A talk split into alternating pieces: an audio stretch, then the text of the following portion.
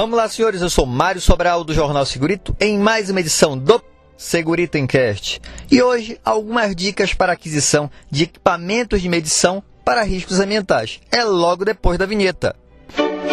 Segurito, segurito, segurito, segurito, segurito, segurito, segurito, segurito. Encast.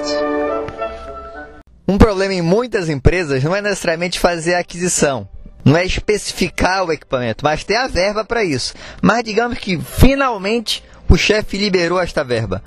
Será que você vai saber especificar o equipamento? Será que você sabe quais as características necessárias e o que deve ser levado em consideração para esta aquisição?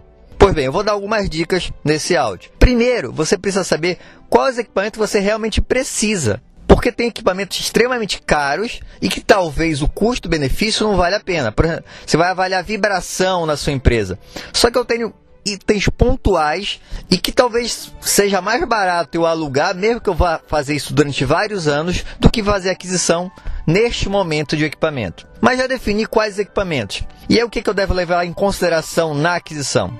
Treinamento. Alguns equipamentos têm uma certa dificuldade para a gente conseguir ter o domínio do equipamento. Então você vai verificar com o fornecedor se ele disponibiliza um treinamento, se tem tutorial na internet, se é fácil manusear aquele equipamento. Aproveita e verifica se tem um manual.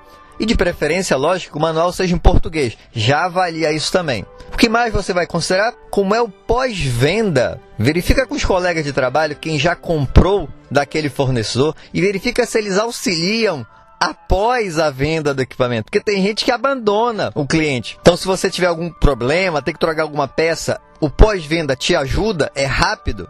Então, isso tem que ser verificado também. Verificar a garantia. Qual o prazo de garantia deste equipamento? Qual o prazo de entrega? Eles entregam de forma imediata ou demora meses para ser entregue? E a bateria tem uma durabilidade longa ou você tem que fazer recargas periódicas para poder concluir seu serviço?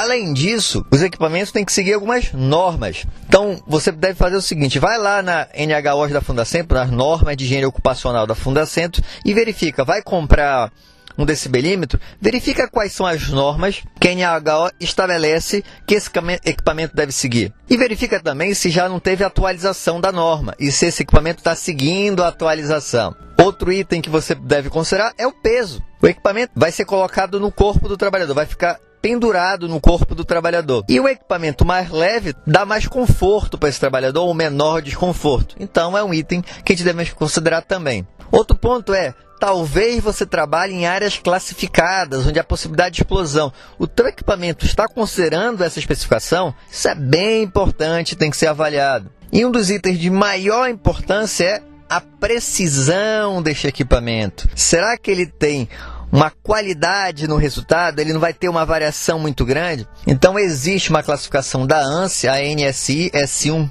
4 de 83, que classifica por tipo, tipo 0, tipo 1, tipo 2, tipo 3.